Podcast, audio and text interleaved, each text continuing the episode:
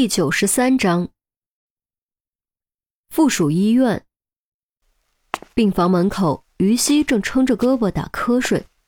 身穿白大褂、戴口罩的男子看了看于西，放轻脚步从旁经过，轻轻推开病房门走了进去。病房中，光头老吴躺在病床上发呆，听到声音，不耐烦地说：“我说你们烦不烦？”老子不知道就是不知道，你们问一千遍也是不知道。医生打扮的男子走到床前，摘下口罩道：“你真的什么都没说？”光头老吴一愣，转头一看，大吃一惊，声音下意识拔高：“怎么？”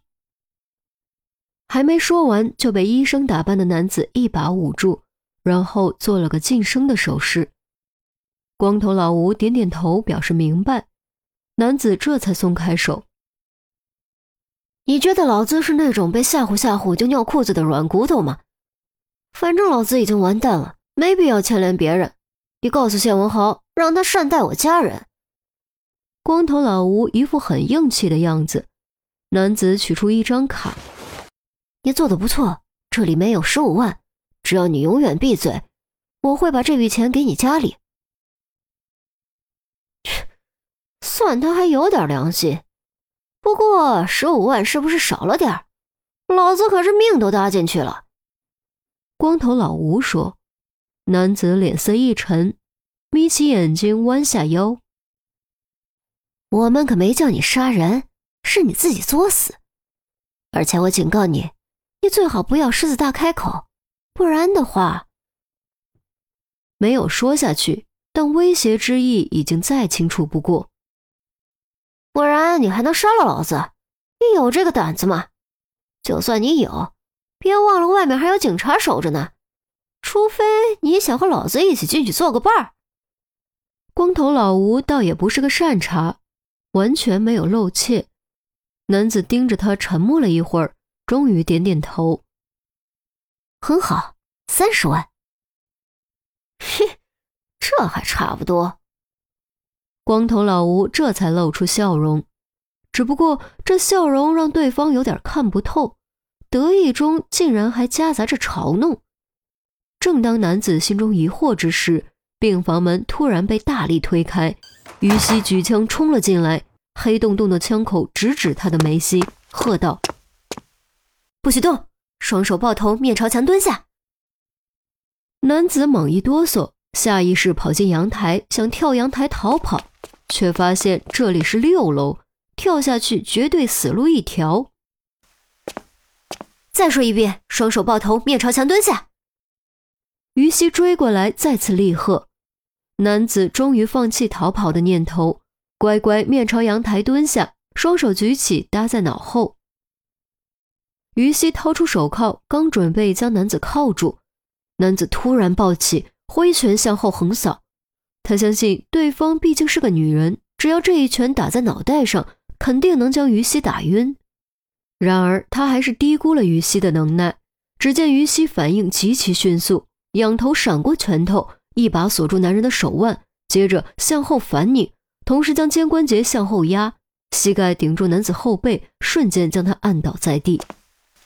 哎呀，我我的胳膊！男子感觉整条胳膊都要被拧断了。肩膀更是脱臼般剧痛，疼得惨叫出声。嘿，小看谁呢？于西冷哼一声，又狠狠拧了他一记，这才将他靠上拽起来。男子疼得脸都白了，却见光头老吴非但不显得意外，反而朝他笑了笑，心中咯噔，似乎明白了什么，又急又怒地吼道：“ 你出卖我们！”老子不想死，而且老子都进去了，不拉几个陪着怎么行？光头老吴道。男子厉声呵斥：“你别忘了，你还有家人在外面。”光头老吴表情瞬间变得狰狞，要不是手铐锁着，非一下子弹起来不可。他宛如凶残的豺狼，死死地盯着男子的眼睛。“你给老子听好了！”要是有人敢找老子家人的麻烦，不管是谁，老子出来就把你们的家人一寸寸给剁了！不信我们走着瞧，看老子做不做得出来。男子气势顿时弱了一截，因为他知道这家伙绝对做得出来。于西取出录音，将二人刚才的对话播放了一遍，说道：“现在证据确凿，你还有什么可说的？证据？我可没提别人的名字。”男子顽抗。刚才的对话中，只有光头老吴提到了谢文豪的名字，他并没有说过。是吗？那再听听这个。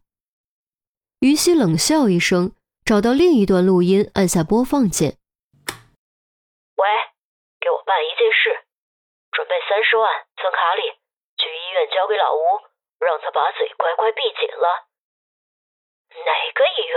附属医院。你说哪个附属医院？要是他嫌少，你就告诉他。要不是他失手杀了人，能闹到这一步吗？他要是敢狮子大开口，扬声器中传出谢文豪的声音，正是谢文豪打电话给他下任务说的话，一个字都没漏。你你怎么有？男子脸色大变。现在你觉得够吗？于西问。男子不说话了，从他的神态和脸色就能看出来，他慌了。于西关掉录音，说道：“实话告诉你，我们的主要目标不是你，是谁你心里清楚。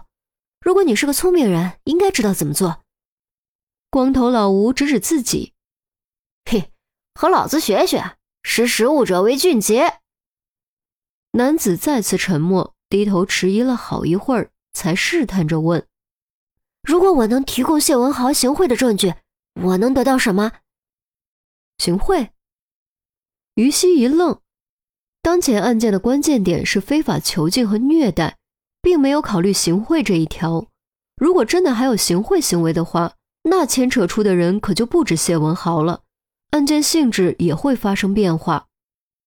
不然，你以为他是怎么躲过每年的检查的？男子反问。这种事他肯定很小心，你怎么会有证据？于西狐疑。男子说道。和他这种人混，不留一手怎么行？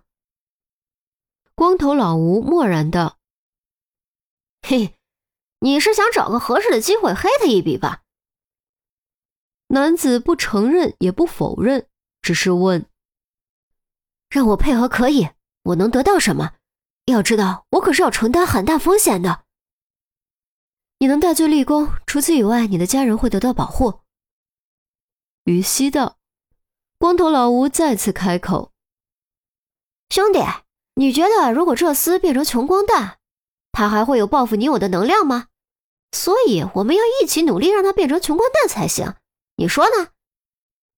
男子想了想，终于下定决心，点了点头，说：“好吧，我配合。”